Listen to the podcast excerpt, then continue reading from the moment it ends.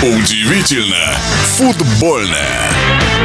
Третий чемпионат России сыграно, и в десятом туре есть чему удивляться. Например, впервые проиграл в РПЛ в этом сезоне действующий чемпион «Зенит», причем в Петербурге клубу «Сочи». Футбольный эксперт Александр Ухов продолжит.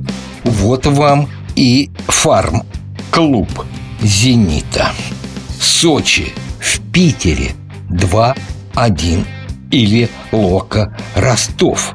У букмекеров на победу Лока 2, на победу Ростова 4 и 5.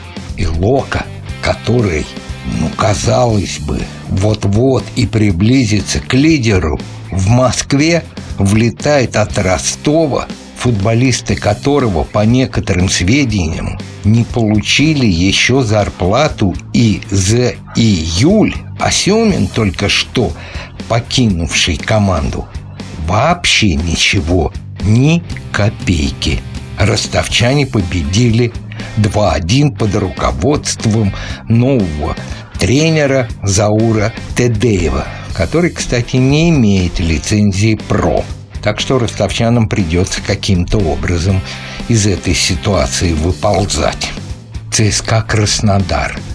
Этот матч вызвал наибольший ажиотаж в судейском корпусе. Как сработал Казарцев на варе, не подсказав Москалеву, что в самом конце матча Дивеев играл рукой, Ладно, Москалев, он мог не увидеть, был перекрыт игроками, в том числе и Норманом, который именно он вскинул так руки. Но Казарцев просматривал вместе со своим помощником несколько раз и ничего не зафиксировал. Кстати, Казарцева отстранили уже на следующий тур он не будет судить ни в поле, ни на баре.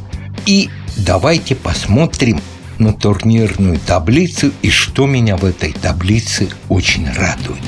То, что выходцы из ФНЛ – это крылья. Советов Самарский и Нижний Новгород просто молодцы. Они сейчас в самом пике своей игры в чемпионате.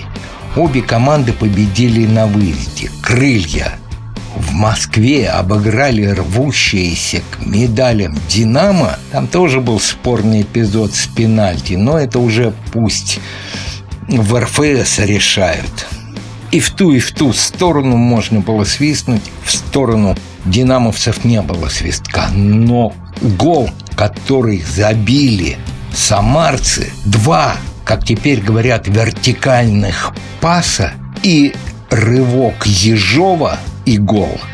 Ну просто супер. Что бы там ни говорили, для меня это самый красивый гол тура.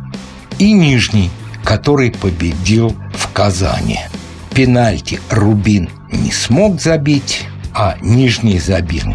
Итак, крылья на десятом месте, а Нижний Новгород совсем рядом на восьмом. Их разделяет всего одно очко. Вот если и называть открытие этого чемпионата, это два выходца из ФНЛ, которые показывают совсем не оборонительный а стараются играть в наступательный, веселый футбол. Ну, поражение «Зенита» ничего абсолютно не изменило. По-прежнему у «Зенита» отрыв в 4 очка от второго места. Впереди еще 20 туров. Вряд ли они смогут что-то изменить в строчке номер один.